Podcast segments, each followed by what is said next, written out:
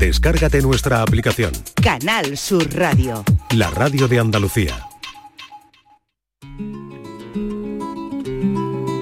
Escuchas la tarde de Canal Sur Radio con Estíbaliz Martínez.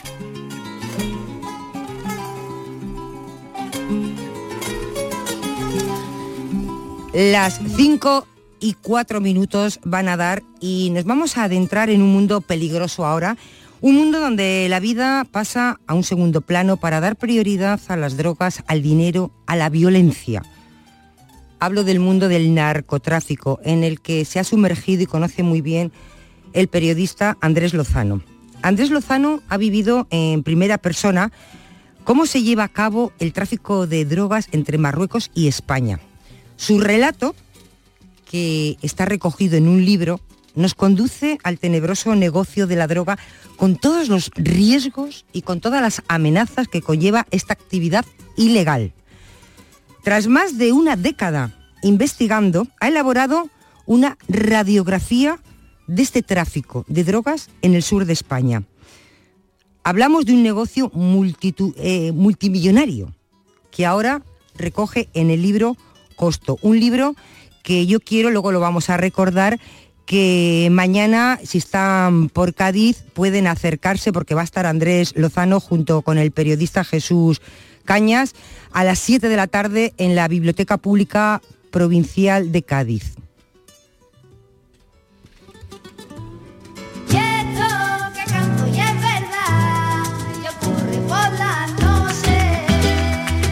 El pueblo de Barbate se relaciona con la almadraba, el arte milenario de la pesca del atún, con mariscadores furtivos y con laboriosos pescadores con la piel del rostro curtida por años bajo el sol y la sal del mar, pero también con el narcotráfico. En este pueblo blanco de la costa de Cádiz, enclavado en la comarca de la Janda, un paraje natural protegido de la especulación inmobiliaria, y donde las vacas se pasean por la orilla de la playa durante los inviernos, se perdió la primera generación de jóvenes del narco. Derrocharon su vida entre alcohol y heroína con el dinero que ganaron traficando con hachís. Sucedió en la década de los 80 y los 90. En sus paradisíacas playas que van desde Zahora a Zahara de los Atunes, dos pequeñas pedanías de Barbate cuyos habitantes viven durante gran parte del año del dinero que dejan los turistas en primavera y verano, se han alijado cientos de toneladas de hachís. El narcotráfico ha continuado, pero quienes traen los paquetes desde Marruecos ya no son solo los barbateños. atún y chocolate y un poco de Acabamos de escuchar un fragmento de Costo, Las leyes del estrecho, publicado por Ediciones del CAO. Como les decía, es un viaje real por el tráfico de drogas en el sur de España. En él se recogen testimonios eh, demoledores ¿no? que atestiguan ese paso de las mafias por las vidas de miles, miles de personas. Y nos acompaña, está en nuestros estudios de Jerez, he dicho antes Andrés, perdón, es Andros Lozano. Andros, muy buenas tardes. ¿Qué tal? Muy buenas tardes. Bueno, primero, ¿cómo te... Es duro el libro, ¿eh? Duro y bueno, no sé, ¿cómo te embarcas en esta investigación y exploras este negocio del hachís aquí en el sur de, España? ¿Qué te lleva todo ello? Pues eh, lo que me lleva al final es eh, la labor periodística que hago durante el día a día en el, periódico El Mundo. También trabajé durante un tiempo en el, periódico El Español y ahora he vuelto desde hace un par de años al, periódico El Mundo y un poco lo que hace que me adentre en ese, en ese mundo es precisamente esos, esos reportajes que, yo iba haciendo sobre, sobre narcotráfico y que eh, me permitían viajar hasta, hasta determinados puntos de la geografía andaluza o de la geografía gaditana en concreto y, descubrir una realidad que, pensaba que, merecía ser contada eh, no solo a golpe de, titular de vez en cuando cuando hay alguna operación, sino que merecía la pena darle cierto recorrido. Entonces, al final, este, este libro es, es mucho de investigación, mucho de acceso a, a causas judiciales, de muchas entrevistas, pero a su vez es ese recorrido periodístico que he hecho durante, durante 12, 14 años más o menos, eh, investigando el, negocio del narcotráfico y haciendo reportajes sobre, sobre, sobre él. Durante todo este proceso que, del que nos hablas de, investigación, tuviste que lidiar con muchas dificultades, no sé, logísticas, de seguridad.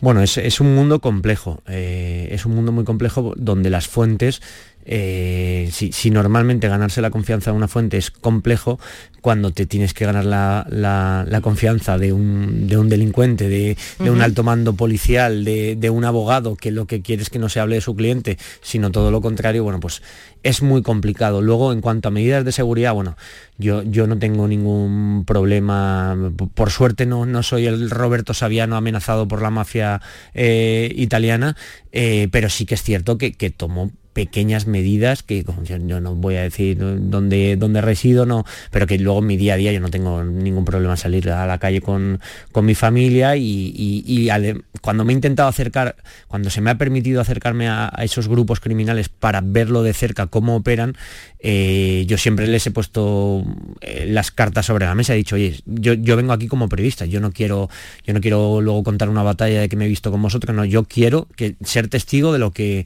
de lo que vosotros hacéis y cuando se me ha permitido en ese, durante esas horas o durante ese tiempo, o cuando me cito con un, con un narcotraficante, eh, esas personas eh, me mantienen el respeto en todo, en todo momento. Yo entiendo que no me quieran hablar, que, muchas veces reciba eh, negativas por respuesta, pero que cuando se sientan delante de mí en ningún momento me, he sentido violentado, ni mucho menos. Andros, y antes de publicar el libro, ¿han tenido que dar el visto bueno a alguien?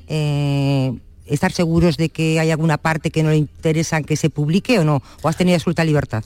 Alguien eh, de los de los, de la parte de, la, parte mala no no no al contrario, al contrario. Sí, sí. no no no al contrario al contrario yo nunca eh, yo imagino, no, no por supuesto que no imagino que alguno no le habrá sentado bien luego lo que lo que ha visto pero bueno al final es una realidad yo me baso en eh, pues eso en esa experiencia sobre el terreno pero luego mucho en, en, documentación judicial en, en fuentes de la Guardia Civil de la Policía Nacional de, de la Fiscalía en jueces entonces, bueno, pues yo ahí describo una realidad que es muy dura, que, la tenemos en el día a día en el sur de España eh, sin, apenas darnos cuenta, porque es muy llamativo el ver un informativo como alijan en mitad de una playa bañada de, llena de bañistas, pero luego todo lo que hay alrededor, todo el contexto es lo que mm, pasa desapercibido y eso es precisamente lo que yo abordo en, costo en, en este libro. Sí, ahora vamos a ir, vámonos al año porque hay un un momento del libro que, me gustaría que contaras, ¿no? El año 2017, que haces una travesía, te vas a Marruecos y vuelves eh, con 2.400 kilos de hachís dentro de una embarcación y ahí es realmente donde vives en primera persona, donde ves desde dentro eh, todos los entresijos del mundo del, del narcotráfico. ¿Cómo se produce o cómo se negocia este, este viaje, esta travesía? Claro, yo en ese tiempo llevaba ya eh, escribiendo y, haciendo historias por mi cuenta y tomando, eh, haciendo acopio de, historias, pues a lo mejor 8 o 10 años más o menos. Bueno, pues en ese momento cuando ya había contado eh, historias de grandes narcos, había viajado a, lugares donde la problemática del narco era muy, muy acuciante, yo quería, yo sentía que que me faltaba, mí me faltan muchas cosas por contar, pero que yo quería contar cómo es una, precisamente eso que se ve en un, informativo, eh, cuando hay una lancha que llega a la costa, a la costa andaluza cargada con X toneladas de, de, hachís. Yo quería contarlo de alguna forma. Y, bueno, estuve durante un año y medio eh, negociando y tocando muchas puertas de, distintas de distintos clanes, lo, puedo decir abiertamente, porque sin, la autorización de, un clan no, no, hubiese sido posible, y de repente un día me dicen si, ya digo, es, era muchas veces sí, pero no, y al final siempre era no, hasta que un día me dijeron, eh, tiene que ser esta noche, yo estaba en Madrid ese día, estaba trabajando en, el periódico El Español de, de Pedro J. Ramírez, y, tuve que bajar rápidamente a al campo Gibraltar y a partir de ahí ya de, madrugada me, me bueno, de noche me, me recogieron un coche, fuimos hasta un, hasta un chalet y de ahí ya salimos a, la mar a través de, una lancha que una grúa con un tractor depositó en, en, en la orilla y, nada más. Y lo que cuento en, el libro, ese viaje que es, es, mucho más rápido de lo, que, de lo que puede parecer y por suerte para mí, eh, porque mi gran temor era que pudiera, no, ya la parte de, judicial que se me pudiera detener, porque al final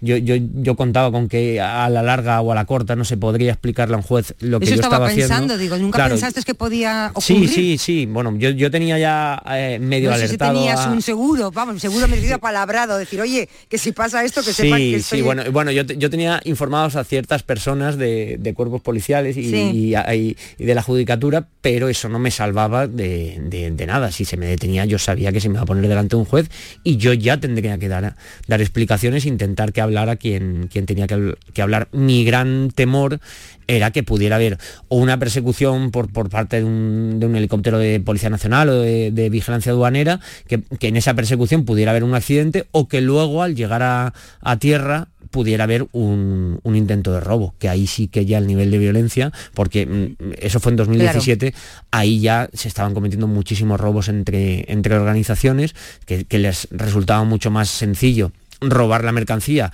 que poner toda la logística para traerla desde, desde Marruecos. Y, ya te digo, mi gran temor era ese, el, que pudiera haber una persecución y un accidente o, un robo, un tiroteo, un intento de robo, un tiroteo en, tierra y que ahí yo ya no sabía lo que, ¿Cómo se produce, lo que me podía pasar. Claro, ese desembarco cuando llegáis ya a costas españolas, ese desembarco de esos 2.400 kilos de hachís, ¿eso cómo se hace? Pues eh, llego a una playa de Cádiz, eh, si no recuerdo mal, entre más o menos ubicada entre Conil y, Chiclana. Y, ahí ya lo que llega es una turba de gente y, varios todoterrenos a la orilla de la playa y empiezan a descargar. Todo muy rápido, ¿no? Todo, todo es, cuestión de, no, sé, no sería mucho decir segundos, pero no más de dos, tres, cuatro minutos. Es, es, todo a una velocidad vertiginosa porque llega mucha gente, no hay tantos fardos, aunque sean 2.400 kilos, pero cada fardo pesa entre 30 y 35 kilos, es decir, que con que hayan 20 o 25 personas, eh, eh, eso, eso eh, se introduce dentro de todo terrenos de manera muy, muy rápida porque el tiempo les apremia. Entonces, a mí me quitaron de, medio poco después, inmediatamente, según iban descargando fardos, a mí me, me, echaron a un lado, me montaron un coche y me devolvieron a donde, a donde, me, habían, a donde me habían recogido. Yo no vi dónde iba esa, esa mercancía, yo de lo que fui testigo es de cómo esa lancha fue vacía hasta Marruecos, de cómo Marruecos tienen totalmente controlado el territorio y, y, el cauce hasta llegarlo a las carreteras, hasta llegar la, la, mercancía a pie, de, a pie de playa y de cómo esa vuelta con, otros con, cuatro narcotraficantes a bordo y, ya a, mi lado pues con esa cantidad de, de hachís. O sea que venían cuatro en, el, en la embarcación. Ahora vamos a hablar de lo que puede ganar porque es un dinero muy fácil de ganar y algunos, bueno, pues ganan ese dinero fácil y otros se hacen multimillonarios. Pero ¿cuánto hachís produce Marruecos al año? Bueno, no, hay una cifra oficial porque aproximadamente. no. claro, hay, hay un organismo en Viena que se encarga de fiscalizar el, a nivel internacional el, el tráfico de drogas y calcula que anualmente eh, Marruecos produce 40.000 toneladas de hachís al año. Para toda Europa, claro. Claro, claro. Si, España consumiera esas 40.000, pues fumaría hasta, claro, fumarían hasta mis hijos. Pero eso no sucede. Al final aquí se queda un porcentaje, no se sabe, tampoco se puede saber, pero imagino que será un porcentaje pequeño. Eh, el resto de, de hachís se, se distribuye por todo, por todo el continente incluso ya se está, que, es una de las novedades que hay en el, que en el negocio ahora mismo del, del, narcotráfico a nivel internacional, es que ya se está haciendo transacciones eh, kilo por kilo de cocaína y de hachís con los carteles eh, latinoamericanos, porque allí, allí se cultiva marihuana, pero el, procesar la marihuana y convertirla en hachís, eso es algo que, llevan años haciendo, décadas haciéndolo en, Marruecos, entonces al ser de mucha calidad, los carteles colombianos quieren, los carteles latinoamericanos, principalmente colombianos, quieren ese producto y lo que hacen es intercambiarlo a eh, kilo por kilo, lo, que lo que sería impensable hacerlo en Europa, porque un kilo cocaína ronda los 30.000 euros y un kilo de hachís de bastante, de bastante eh, calidad mm, ronda los 2.000, lo que sería impensable en Europa, pues cuando se hacen transacciones entre ellos sí que, sí que, es, sí que es posible porque allí es muy caro. Eso estaba pensando, las diferencias que hay en el tráfico de hachís y la cocaína y también todo el entorno de la gente que, que está implicada en toda esta en toda esta mafia, ¿no? Ya no me refiero a los cabecillas, sino a los que van a por ese dinero fácil, ¿no? Que al final pues son población, en este caso el sur de España, ¿no? Sí, eh, al final son. Yo, yo lo que planteo en el libro es. es porque mm, realmente había eh, muy poca. muy poca hemeroteca. Había eh, reportajes bien hechos, eh, pero muchas veces sucedía algo, mm, algo mm, complicado o algo llamativo en Barbate, en Sanlúcar, y, y, había enviados especiales de los grandes medios, bajaban unos días, contaban luego su crónica, pero no había gran, gran hemeroteca en torno, en torno al negocio. Entonces, al final, yo lo que planteo en, en, en Costo, eh, sí. en mi libro, es un recorrido histórico y a su vez geográfico por los, por los lugares como Barbate, Sanlúcar de Marraveda, claro. Ceuta, eh, eh, la, la, comarca del Campo de Gibraltar, con la línea de Algeciras ahí siempre presentes, de, cómo ha ido afectando con el paso del tiempo el negocio a determinados territorios y cómo ha ido evolucionando a su vez ese, ese, ese negocio que hoy es por desgracia, una industria totalmente asentada en, en Andalucía. ¿Y que tú crees que no va a ir a menos o sí? Hombre, yo, yo, quiero decir, yo no soy al final ninguna autoridad. Ya. Cuando hablo con, con, con autoridades eh, eh, policiales, con autoridades judiciales, te dicen que, el negocio es imposible que vaya menos, precisamente también porque cada vez eh, se está introduciendo más cocaína por el sur de España. Incluso ya se ha abierto lo que, lo que venía sonando desde hace unos años, que era como la ruta africana, es decir, utilizar las vías tradicionales de introducción del hachís mediante lanchas rápidas por el estrecho. Hachís, pues, pues ahora se está eh, utilizando también para introducir cocaína, cocaína que llega a países como, uh -huh. como Senegal, como Mauritania, eh, llega a, a, a, esos países, se, se, sube hasta Marruecos por, por, carretera o por costa y una vez en Marruecos ya lo, las organizaciones criminales simplemente tienen que utilizar esas vías que ya tienen totalmente asentadas y controladas del hachís para en vez de introducir fardos de, de hachís, pues introducen fardos de, de, cocaína. de, cocaína. En 2018, no sé si fue, en el libro aparece, en 2018 finales uh -huh. o en 2019 se encontró la primera lancha del hachís cargada de cocaína en una playa de, de Huelva, en Isla Cristina, con 1.280 kilos de, de cocaína. Fue la constatación de que ese rumor de que ya se estaba introduciendo cocaína por vía marítima con lanchas eh, eh, se constató y luego hace, hace en este verano es, el Vigilancia Aduanera se incautó una lancha en Barbate va, eh, vacía de tripulantes, aunque luego hubo detenciones, con 670 kilos de cocaína y ni un solo gramo de, de hachís. Es decir, esa ruta africana cada vez está más, más activa. Los castañas eh, llegan a controlar la mayoría del tráfico de hachís que se comercializa en Europa. Mm, o, se o supone no.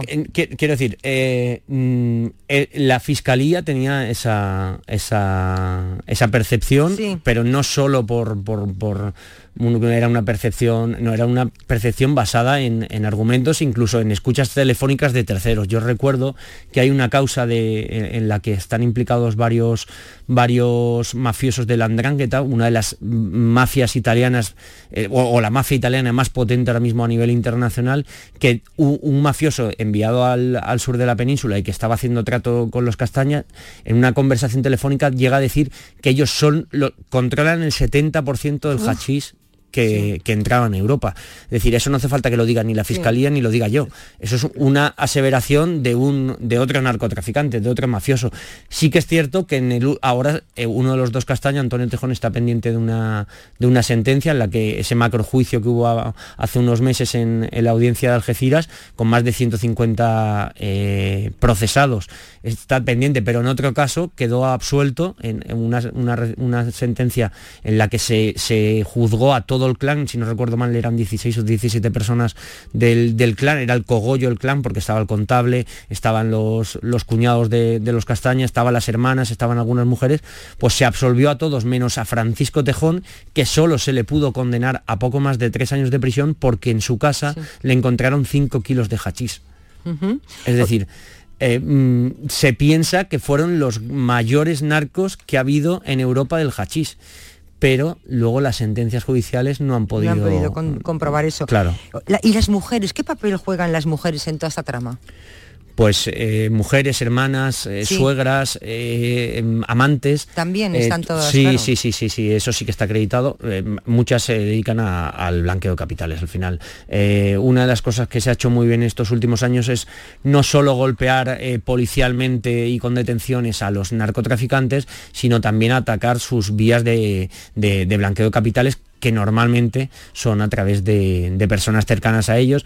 Eh, pues se sabe, por ejemplo, que los Castaña, eh, eh, si, si- si echas un poco la, la vista atrás, Sí. eh, a, a Francisco Tejón se le detiene un par de semanas, él se entrega un par de semanas después de participar en un videoclip de reggaetón que se había grabado en un club de intercambio de parejas que la Policía Nacional tiene acreditado que se pagó mm, más de la mitad con dinero con dinero negro y, de su hermano por ejemplo que al que se le había detenido poco antes eh, después de una fuga a Marruecos eh, también se acreditó que su suegra había adquirido eh, varios bienes inmuebles con dinero con dinero procedente del, narcotráfico. Entonces bueno al final juegan ese juegan ese, ese rol dentro del negocio En costo eh, recoges, Andros, eh, el en el libro recoges salarios del narco, datos del negocio, tasas de criminalidad, Hmm. renta medias de hogares donde anida la droga,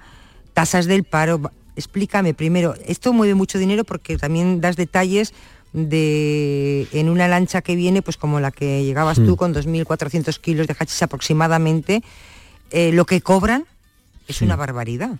40, Hmm. Claro. 50 mil euros el que lleva la, la lancha, eh, los que van allí ayudante, me imagino, dos o tres, eh, 30, 40, y luego el jefe, que el jefe no sé si va en la lancha o este no. no, no, normalmente no Este ¿eh? no, claro, este es el que cobra entre 150 y 200 mil euros, ¿no? Por Claro, un alijo. Exacto, al final el, el- el jefe es el que organiza el, el- el alijo, el que distribuye a su gente por, por determinados puntos de la playa, el que elige quién va a ir a bordo de la lancha o quién no, el que decide cuánto tiene que pagar por, a, a quienes le roban los, los para luego, para luego trasladar la, la mercancía a, determinadas naves, a determinadas casas que, que en el argot eh, del narcotraficante se, se llama como, como guarderías. Son, son guarderías porque la mercancía pasa horas en, en esa, o cuanto menos mejor, cuanto menos tiempo mejor, eh, en, esas, en esas guaridas, en esas, en esas guarderías. Entonces sí, sí, hay, hay. Pero sí que es cierto que también dentro del, dentro del negocio hay como escalafones. El, el piloto que nunca falla, que nunca tira la mercancía cuando hay una persecución policial, eh, ese seguramente cobre más o tenga la posibilidad de decir, oye, mira, yo no os voy a cobrar un precio fijo, Sí. 30, 40, 50 mil euros, sino que yo os voy a cobrar por kilo. ¿Qué queréis que poner? Tres toneladas en la península, yo os voy a cobrar X. Es decir, también hay rangos dentro del, del negocio en función de, de- de la eficacia o, o de la calidad que tenga cada uno a la hora de desempeñar su, su rol. Y en cuanto a la renta media de hogares eh, que anida la droga, ¿cómo son estas familias? Hombre, eh, mm, los narcotraficantes normalmente, los grandes narcotraficantes viven de, de- de relacionarse y de dar trabajo a gente que, que lo pasa mal. Gente Eh, que está en el paro, eh, normalmente, exactamente, claro. Gente que está en el Gente paro. muy gen- vulnerable, ¿no? eh, Mm. exactamente, porque al final el gran narcotraficante lo que quiere es eh, pudrirse de rico, pero el que decide una noche subirse a una lancha, seguro que le gusta muchísimo el dinero, pero en algunos casos lo hace también por necesidad. Yo también digo una cosa, eh, em, las tasas de paro en, el campo de Gibraltar, en la línea de Concepción de, que está dentro del campo de Gibraltar, en, en localidades como Algeciras, como San Roque, como, como Sanlúcar, como Barbate, es muy alto, pero también si se le diera la vuelta al mapa de la península, yo estoy seguro eh, eh, de que los narcos no serían narcos gaitanos o narcos andaluces, serían narcos cántabros, Claro, serían narcos vascos, vascos, es decir- asturianos, claro, es claro. decir, ha- hay un componente que creo que tiene más incidencia en el negocio, que es en la ubicación geográfica más que el contexto socioeconómico. Es decir, la ubicación geográfica, el tener a un paso, a un salto a, eh, a Marruecos, que es el principal productor de hachís del mundo, y además que esa, esa lengua de mar, que es el estrecho de Gibraltar, que divide dos mundos en sí, porque está dividiendo el continente europeo, que es el continente más rico del, del planeta, del continente africano, que es el continente más pobre del planeta, bueno, pues yo estoy seguro de que quien esté por aquí al final... eh, vale que si tú no tienes trabajo mm, se te puede atentar de una manera mucho más sencilla. Pero que siempre va a haber narcotraficantes, porque es un negocio muy, muy lucrativo, aunque se redujera el paro al 1% o al 0% en toda la provincia de Cádiz, por ejemplo, siempre habría quien decidiría no levantarse a las 7 de la mañana o a las 6 de la mañana para ir a trabajar, sino que decidiría eh, pasarse la clandestinidad, vivir fuera de la legalidad y, tratar de enriquecerse haciendo alijos de, de hachís. ¿Europa se ha puesto un poco de perfil eh, con respecto a España? Eh, consideran que es un problema nuestro cuando es un problema europeo. O sea, no es, estamos dentro de Europa, esto le pasa a España porque está donde está, pero si estuviera Alemania o estuviera otro país estarían igual. Te quiero decir que es la ubicación geográfica. Sí, sí, al final hay coordinación eh, con Europol, incluso con, con, eh, la policía británica, con la policía estadounidense. Eh, también con policías latinoamericanas cuando son eh, cuando se trata de hijos de, cocaína, pero sí que es cierto que en esto, pues al final cada país hace la, guerra por su cuenta, es, casi inevitable, incluso dentro de, la sociedad española tampoco lo vemos como un problema cuando es un, un, problemón con mayúsculas. Si, si uno se para a reparar o si, decía Nacho Carretero, autor de Fariñas, sobre este libro, que, es el libro definitivo sobre el narco andaluz porque lo que se cuenta, aunque parezca una novela, es, eh, supera, la, supera incluso a, a cualquier ficción, es decir, que la realidad de lo que yo cuento en costo supera cualquier ficción pero no por nada, sino porque yo lo que he hecho es al final reunir eh, eh, en una especie de ensayo eh, lo que sucede en el día a día cuando estamos yendo a por los niños al, colegio, cuando vamos a ir a trabajar o cuando nos estamos tomando una copa en, la desembocadura del río Guadalquivir en Sanlúcar y que de repente pasa una lancha. Al final yo lo que hago es contar una realidad muy dura, pero que creo que también a ojos de, la sociedad española pasa bastante, bastante desapercibida. Sí, dar paso a un compañero, bueno, es un colaborador, es eh, Borja Rodríguez, el psicólogo. Luego vamos a hablar para finalizar, quiero hablar un poco, porque me imagino que tienes mucha relación con Nacho Carretero, el de Fariña, un poco eh, la diferencia ¿no? entre Galicia, mm. eh, el sur de España y me imagino que Nacho, claro, ha leído el libro, si no es el primero, el segundo, ¿no? Supongo. El primero fue, bueno, salvo mis editores, entiendo que la, la, persona fuera de, la editorial de libros del CA fue él porque porque, porque bueno, y él hizo una, pequeña referencia al, libro y aparece, Por en él. Eh, Borja, seguro que tiene algo que, decir que está escuchando atentamente. Sí, hola Andros, ¿qué tal? Buenas tardes. ¿Qué tal? Muy buenas. Pues mira, te quería preguntar muy rápido, como eh, nacido y criado en Ceuta, hmm. te quería preguntar que después de tantos años investigando, más de 10 años de investigación, eh, ¿qué papel juegan Ceuta y Melilla? Yo te voy a preguntar más por Ceuta, por mi tierra, pero bueno, ¿qué papel juegan Ceuta y Melilla en, en, todo lo que tú cuentas en el libro y en todo este eh, esta maquinaria pues de la droga? Pues mira, eh, precisamente el tercer capítulo, el tercer bloque está destinado precisamente a hablar sobre Ceuta y hablo sobre los señores de la droga que, durante muchos años y que tradicionalmente han vivido allí.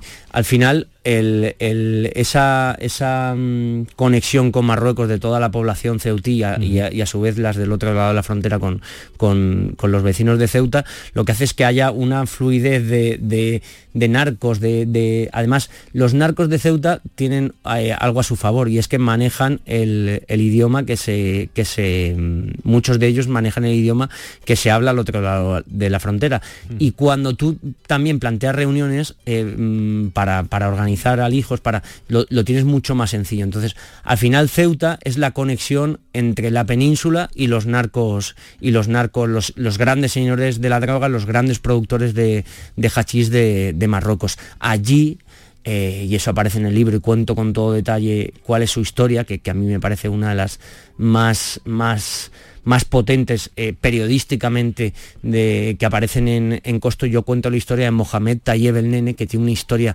absolutamente fascinante, que fue un revolucionario dentro del, negocio y que con solo 22 años la Policía Nacional eh, decía que tenía contacto con al menos 70 productores, grandes productores, señores del hachís de, Marruecos. Él, eh, al final pasó como alguien, uno de los principales nombres del, narcotráfico en el sur de España.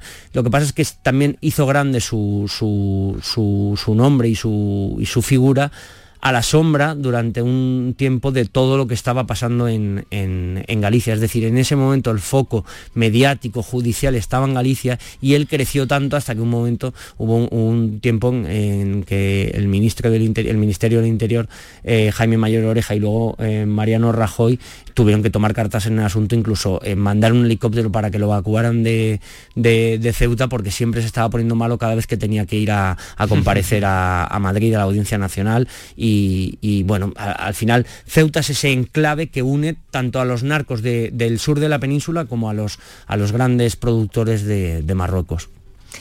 Bueno, vamos a con Nacho, me decías que efectivamente fue el primero, esa mm. vinculación, Galicia, esas diferencias y el sur de España. Bueno, eh, a, mí eh, hay que decir que cuando a mí, a mí se me propone escribir este, este libro, más o menos en la primavera o en el verano, hacia, el verano de, 2018, cuando Fariña, que también está publicado por Libros del CAO, ya es un éxito y, editorial, pero a su vez ya eh, se está, si no se ha emitido ya los primeros capítulos de, de Fariña en Antena 3, porque se convierte en serie de ficción, está a punto de emitirse. Entonces me dicen, Oye, ¿tú crees que hay un relato en torno al narcotráfico similar al de Fariña, con todas sus diferencias, pero del sur de España. Y, yo le dije que por supuesto, porque eh, creía mm, vehementemente en que no, no solo había que contar eh, esas grandes operaciones, esos grandes nombres del narcotráfico, que, es, que hay que contarlos y aparecen en, en costos, sino que hay que contar las consecuencias, la vida, el, día a día de esos sitios azotados por el narcotráfico y, las consecuencias que tiene para su gente, para, para, para, el narco que un día decide meterse y al otro día salirse, para la niña que crece rodeada de, su tío y de su padre, que son los primeros narcotraficantes barbateños que dejan la pesca para, para subirse a una, a una lancha del hachís. Es decir, eh, yo creía que había mucho más por contar de lo que se estaba contando hasta el momento en, los medios de comunicación o en los periódicos principalmente o en las televisiones cuando hacían grandes despliegues para hacer un reportaje eh, eh, muchas veces eh, amarillista. Entonces, al final este libro se ha publicado en la primavera de 2023, han sido cinco años de, de seguir escribiendo, de seguir puliendo las historias, de seguir investigando y de seguir viajando. Y durante todo este tiempo has llegado, no sé si amistad con alguno de los narcotraficantes o empatía con alguno de ellos. No. El síndrome de Estocolmo. No, no, no, nada, no, no, no, porque no, porque yo cuando me he acercado a ellos eh, me he acercado con, con esa con esa distancia que creo que es esencial para, poder hacer un libro como, como, el que he hecho, que ni bien ni mal, sino como el que he hecho, eh, ni mejor ni peor. Pero yo, ya iba de primeras con, esa idea de, tengo que... Yo, yo, no me quiero tomar un café, yo no quiero comer con un narcotraficante para que me cuente sus batallas, para, para echarme unas risas con ellos.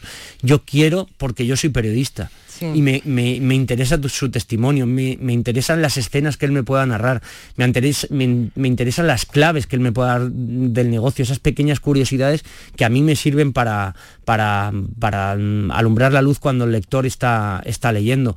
Entonces, yo lo quiero para eso. Entonces, el, hecho de haberme mm, relacionado con ellos de esa forma, pues eh, me, ha permitido mantener esa distancia crítica con, todos ellos. ¿Mantienes contacto con ellos o no? ¿Se acabó el trabajo, se acabó la relación? Bueno, como yo sigo trabajando en el periódico El Mundo y sigo, y sigo haciendo historias de narcotráfico, entonces, de alguna forma, yo nunca... Y claro, lo hago y, lo intento con todas mis fuentes más importantes. Entonces, ya, ya sean de de, lo que sea, de la Guardia Civil, de policía, de fiscalía, de, hay, que, hay que mantener el, cuidado de esas fuentes, sean narcos o, sean de la parte de los buenos. Sí quería, eh, estos últimos minutos, hablar de los cuerpos, hablabas tú ahora mismo, de eh, implicados en toda esta guerra del narco, Guardia Civil, Policía Nacional, Servicio de Vigilancia Aduanera, Interpol, el mm. papel también de la justicia, la profesionalidad.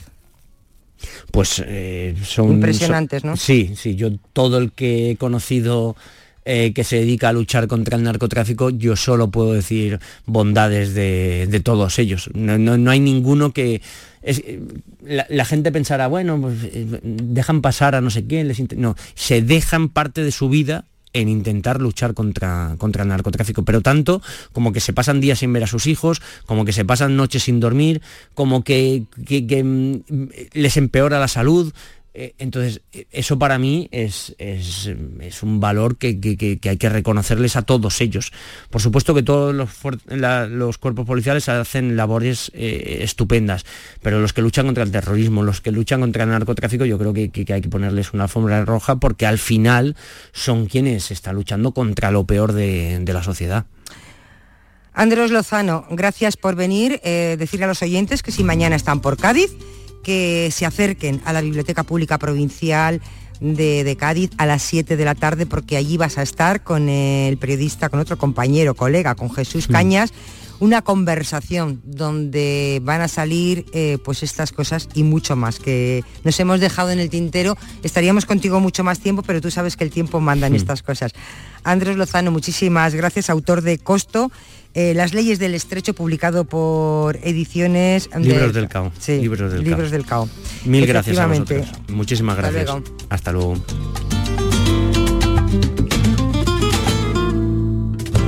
Y a mi compadre el canijo yo le canto Un soniquete de rumba voy flipando Y las cuerdas de mi Diego están sonando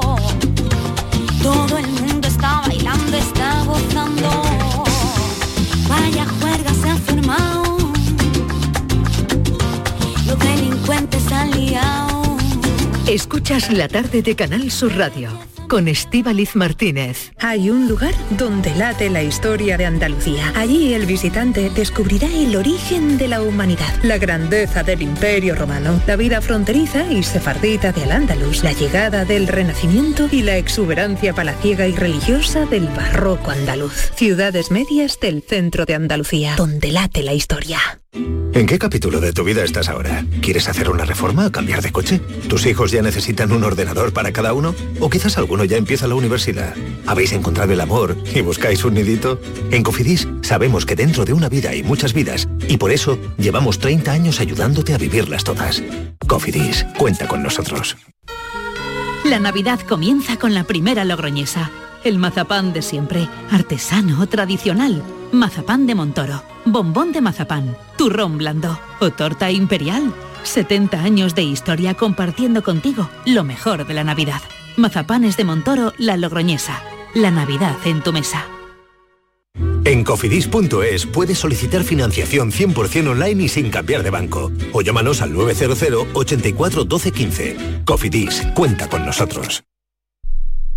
Canal Sur. La radio de Andalucía. Bienvenidos a Sacaba. Mil metros de electrodomésticos con primeras marcas. Grupos Whirlpool, Bosque y Electrolux. Gran oferta en frigoríficos. Combi Corbero en blanco y no frost por solo 359 euros. Y solo hasta fin de existencias. Solo tú y Sacaba. Tu tienda de electrodomésticos en el Polígono Store en calle nivel 23 7. Sacaba.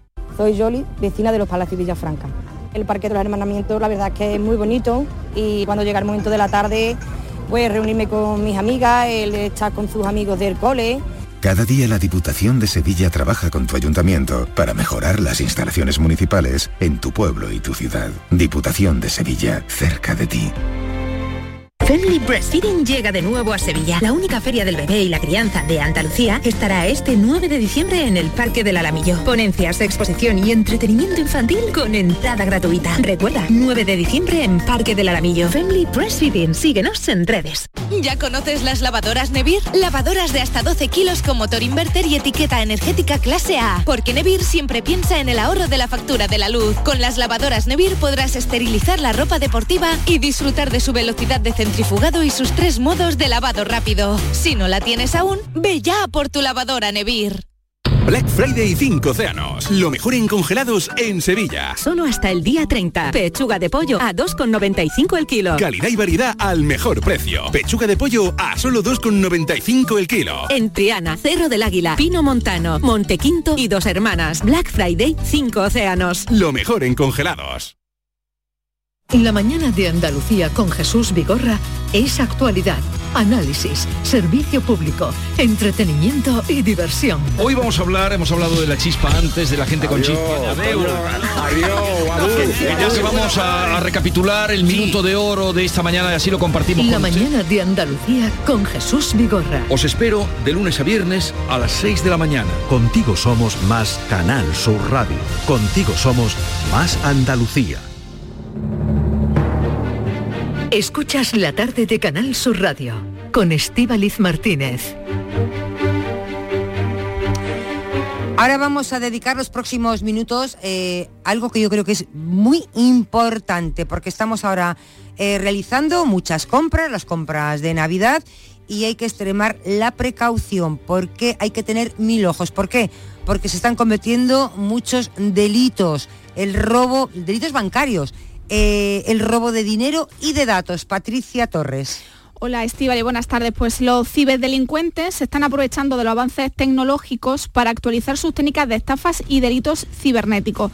Por esa razón tenemos que estar informadas sobre estos métodos para no ser la próxima víctima de un robo. Phishing, smishing, farming, estos anglicismos se refieren a delitos bancarios, concretamente a aquellos fraudes que afectan a nuestra cuenta bancaria, tales como transferencias no autorizadas, suplantación de identidad o duplicidad de tarjetas, en definitiva, cualquier actividad que permita a un tercero robar el dinero depositado en el banco. Según datos del Ministerio del Interior, las estafas bancarias con tarjeta e informáticas han pasado de 28.000 246 delitos en el año 2017 a 100.461 delitos en el año 2021. Este incremento es también significativo en cuanto a los delitos informáticos en general.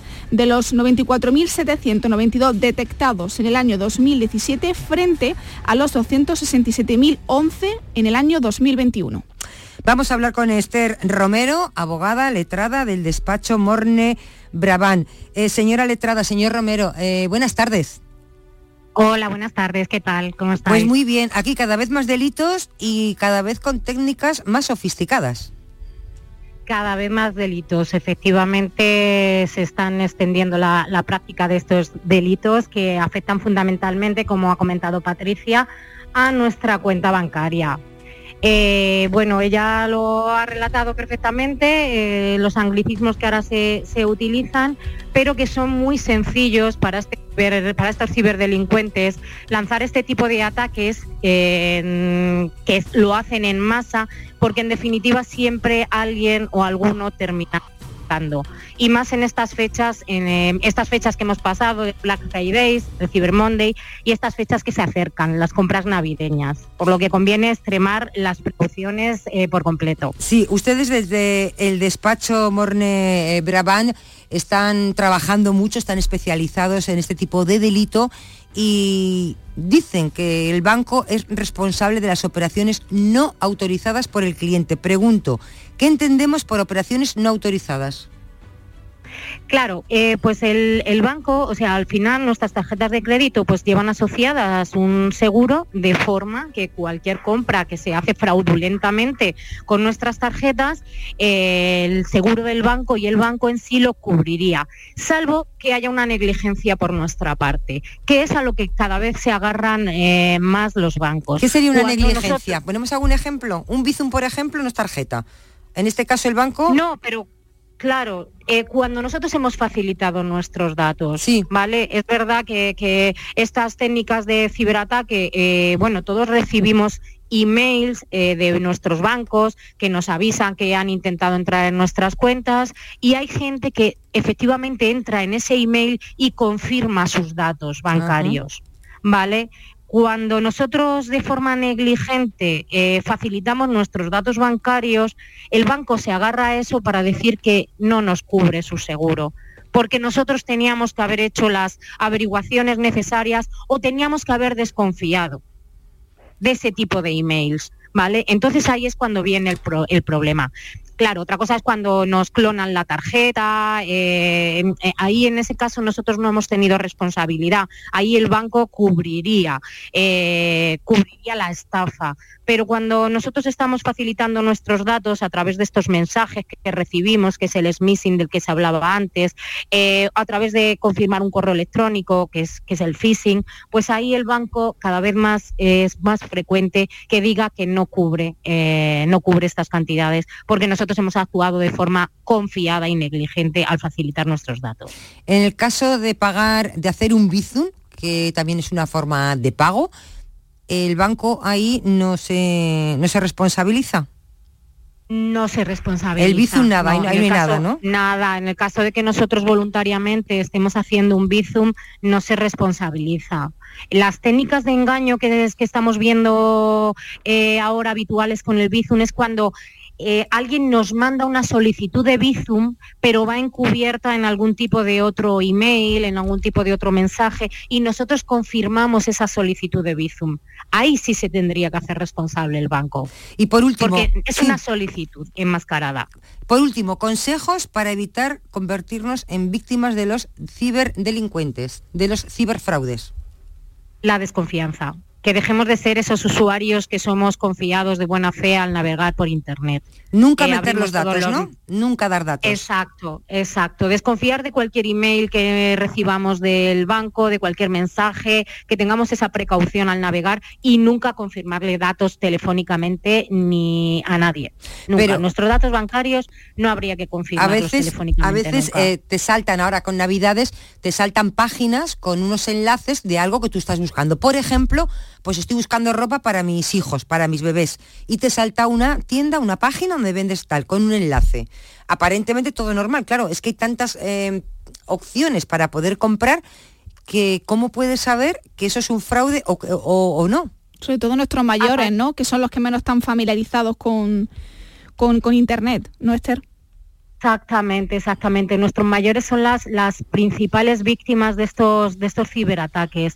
Cuando nos saltan ese tipo de páginas, lo cierto es que lo que tenemos es verdad que una versión falsa de la web suelen ser versiones falsas en las que si, si, las vemos con atención, pues detectamos alguna falta de ortografía, detectamos algo que, que nos chirría en la redacción, pero hay que, hay que examinarlas con detección, porque son una versión, eh, son una copia de la, de la página auténtica, pero lo que hacen ahora los ciberdelincuentes es una, una versión fraudulenta eh, o un enlace que te lleva a esa página fraudulenta y o, las examinamos con, con, con, detenidamente o es muy fácil eh, que obtengan esta información, es muy fácil que metamos al final nuestros datos bancarios en una versión falsa de una web y, acaben obteniendo nuestra información bancaria estos ciberdelincuentes.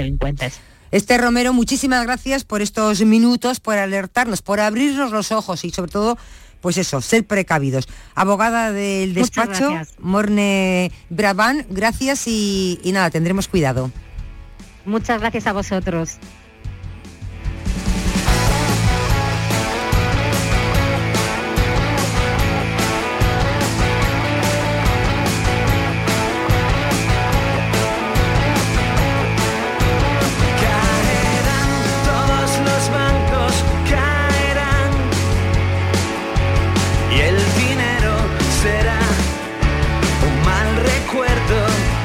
Escuchas la tarde de Canal Sur Radio con Estíbaliz Martínez. La vivienda es una de las mayores preocupaciones de los españoles. Sin embargo, las cerca de 2 millones de hipotecas firmadas con bancos en los últimos cinco años demuestran que comprar una casa es posible. En BBVA trabajamos cada día para que las personas y empresas prosperen. Conoce más en bbva.com. En Logística Castillo disponemos de terreno para estocaje de contenedores y maquinaria portacontenedores para la manipulación y reparación de los mismos. Instalaciones con almacenaje en ambiente, refrigerado y congelado. Todos los servicios de transporte multimodal y gestión logística integral al cliente adaptado a sus necesidades. Logística Castillo, tu gestor estratégico en Sevilla para todo el sur peninsular. Armilla disfruta ya de su renovada Plaza de las Caserías, un nuevo espacio para el esparcimiento y disfrute de la ciudadanía, sumándose así a su extensa red de espacios verdes y zonas de ocio. Estrategia de Desarrollo Urbano Sostenible e integrada Armilla Futura Innovación Metropolitana, cofinanciada al 80% por el Fondo Europeo de Desarrollo Regional, FEDER, una manera de hacer Europa. existe un lugar donde cada paso es una obra de arte, donde la tradición forma parte del futuro, donde el tiempo se detiene para disfrutar cada segundo. Hay un lugar en el mapa que es magia para los sentidos, en donde cada paso se convierte en una experiencia. ¿Y si nos regalamos Úbeda y Baeza? Dos ciudades, un destino. Escuchas la tarde de Canal Sur Radio con Estíbaliz Martínez.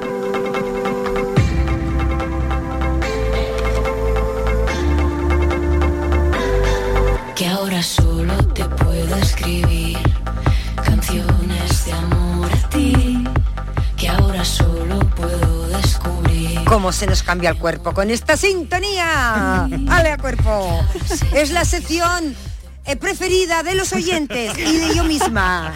Y la mía Eso de también. yo misma está muy feo, pero que está bonito. Pero también. Porque No, primero tú. queda muy bien, ¿verdad? Sí. Eh, muy bien. Borja Rodríguez, ¿qué Hola tal? nuevo, ¿qué Ay, tal? mira, tengo aquí a Patricia. A ver Hola, si... Patri, a- Hola, Patri, Borja, ¿cuánto que hace tiempo? mucho que no te saludaba. Ay, Ay, siempre ¿cómo hablamos ahí por ser? WhatsApp. Sí, ¿eh? eso es. Pero así Es de que, voz, de viva voz, ¿no? Le he dicho, entra, ponte los cascos que vas a escuchar a Borja. Porque vamos a hablar de dinero. De dinero. Hombre. Vamos a seguir hablando de dinero. Eso, Venga, es. eso, eso. Pero Es sin decir- estafas ni nada, ¿eh? sin de buen rollo. de buen Ahora, rollo. Borja, yo te voy a preguntar Venga. una, una pregunta y ahora eh, Venga, a Patricia a ver. lo que te añade. Yo pregunto, ¿puede dinamizar, romper, explotar para mal el dinero tu relación de pareja? ¿El dinero atrae o espanta? Yo lo tengo clarísimo. Y esa, yo quiero añadir una cosa. ¿Y esa es la razón por la que Aitana ha roto con Sebastián Yatra? Pues seguramente, no sé quiénes son, pero que- seguramente. ¿Tú crees que habrá sido por eso? Yo creo que los dos tienen taco ahí, sí, ¿no? Pero, eh, idea. compitiendo a ver quién tiene más. A ver quién tiene más ahí, como a los tíos gilitos Claro, ahí. eh, entonces, esto no te diría yo que no, no te diría ¿Esto yo que se no arreglaría si hubieran tenido una cuenta común? ¿Es recomendable? ¿O esto es más leña al fuego? No, No, no, no es más leña al fuego, no es más leña al fuego. A ver, va por parte. Es importante tener en cuenta que el dinero es cierto, que puede dinamitar una relación, ya sea el dinero, la falta de él o que una de las partes de la pareja tenga más dinero que la otra. ¿Por qué? Porque muchas veces eh, la persona, digamos, que tiene más, más poder adquisitivo, más poder económico, puede llegar, pues eso, ¿no? De- hay que ver que no puedo hacer determinados planes contigo, hay que ver que no podemos hacer esto, hay que poder, no podemos ir a tal sitio o que hay que recortarse un poco. Y la persona que tiene menos, obviamente, es como, pues, mira, es que yo no me puedo permitir esto, esto, esto y esto. Y eso es verdad, y yo conozco casos cercanos que al final han terminado rompiendo porque no, no tienen ritmos de vida parejos. Y eso no solo involucra el dinero, involucra valores, involucra tiempo, eh, aficiones, dedicación de tiempo libre, es decir, que son muchísimas cosas. Cuando hablamos de esto, no solo hablamos de dinero como tal, sino que hablamos de todo lo que implica el tener un mayor Son o vidas menor, pues, paralelas. O sea, el dinero hace que, dos, que una pareja, eh, cuando hay mucha diferencia, ¿no? Una pareja que uno tiene mucho, otro tiene menos. Esto, claro, esto al final lo que hace son mm, dos eh, eh, vidas paralelas que nunca se unen, porque uno lo que tú decías, uno puede hacer o le apetece hacer muchas cosas que la otro no puede o no y si llega. la mujer gana más que el hombre, Uh, eso es un melonazo, Pues, Patri, porque claro. es verdad que eso va cambiando. Va, y pero cada es día más, cierto cada que día hay eh, hombres que se sienten muy amenazados si una mujer gana más dinero o tiene una posición laboral eh, mayor. De hecho, siempre lo hablo una, una amiga mía que tiene pues, muy buen puesto de trabajo y que se gana la vida muy bien, curra mucho y tal, y le cuesta encontrar, ya no solo hablo de relaciones, hablo de tener citas porque la gente se acojona, se asusta por el trabajo que tiene y porque tiene un poder adquisitivo, pues bueno, alto. Entonces es verdad que esto a muchos hombres como que les cuesta asumir que ya no están en el centro del, del mando y que a veces, pues bueno, ya no solo porque seamos hombres y mujeres, sino porque es cierto que tenemos poderes adquisitivos distintos, tenemos trabajos distintos. Y hay otro factor ahí que es el tema de los valores, que hay gente que tiene muy en cuenta el cómo llegas tú hasta ahí, cómo has conseguido ese trabajo, eh, pues las luchas que has tenido para llegar hasta ahí, etcétera, etcétera, etcétera. Entonces, ahí, eh, por eso digo que el dinero in- en- en- enroca muchísimas cosas, no solo el factor económico como tal de mm, cuánto dinero tienes en la cuenta, sino que hay mucho detrás. Y el dinero, una persona que tiene dinero, yo creo que casi se da respuesta. Eh, ¿Atrae o espanta? Es que, hombre, yo veo a la gente, por lo menos lo que muestran las redes y los medios, ¿no? De gente Sí. que tiene dinero que siempre está rodeado de parejas, ellas o ellos. y los que estamos más pelados, pues no, nos pasa esas cosas. Claro, ahí, ahí puede atraer a nivel, digamos, más superficial, que te dejes atraer solo por el hecho de que tengas más dinero o menos dinero, que te pases el día publicando en redes sociales lo bien que te va la vida, al final eso genera una relación superficial, que es difícil mantenerla en el tiempo. Para mantener una relación de pareja hace falta muchísimas más cosas, entre ellas, pues eso, valores, o pues, obviamente un compromiso mutuo, no solo fijarnos en la parte de, pues eso, cuánto dinero tienes y cuánto te vas a poner en redes sociales. Ahora que, mm, como decía, mm, hemos dicho más de una vez en el programa, no es lo mismo llorar en tu casa bajo la manta que en un yate en la isla Fiji, pues claro, pues, pues obvio, pero eso al final siempre es verdad que genera una relación más superficial. Para las personas que tenemos una economía media, vamos a quedarnos ahí, un truco siempre media baja o media secas, es importante que, y además esto es una cosa que cuesta mucho hablarlo, no, o sea, que la gente no tenga miedo a hablar de dinero, quiero decir. Oye, pues, no a lo mejor sentarnos en la primera cita en plan, hola, ¿cuánto ganas? Pues tampoco hace falta. Pero sí hablar de, oye, cu- ¿cuáles tus pretensiones económicas? Más o menos, tal, qué, qué tipo, pues te parece bien que vayamos con estas cosas a medias o no. Es decir, perder un poco el pudor, hablar de, de- de dinero, de economía o de cómo te gestionas. Y otro truco importante es, eh, que además esto ahora con, con las aplicaciones es fantástico, hay dos opciones, ¿no? Podemos tener una cuenta común para los gastos comunes de la casa, Ah, la familia, la y tal. yo, si eso y luego cada uno su cuenta. que eso está estupendo, porque tú metes un dinerito ahí. Claro, Patri, pues eso es fantástico. Eso, eso te resta mm, 700 discusiones, ya te Vale, lo digo. muy bien. Eso ya garantizado. Es que y él quería conjunta, digo, no. No, no, no, no, no, no, no, no, no, no, no, no, no. ¿Ves no. qué bien te viene estar a mi lado? Por eso. Claro, sí, sí, sí, sí. Lo sí. que vas aprendiendo.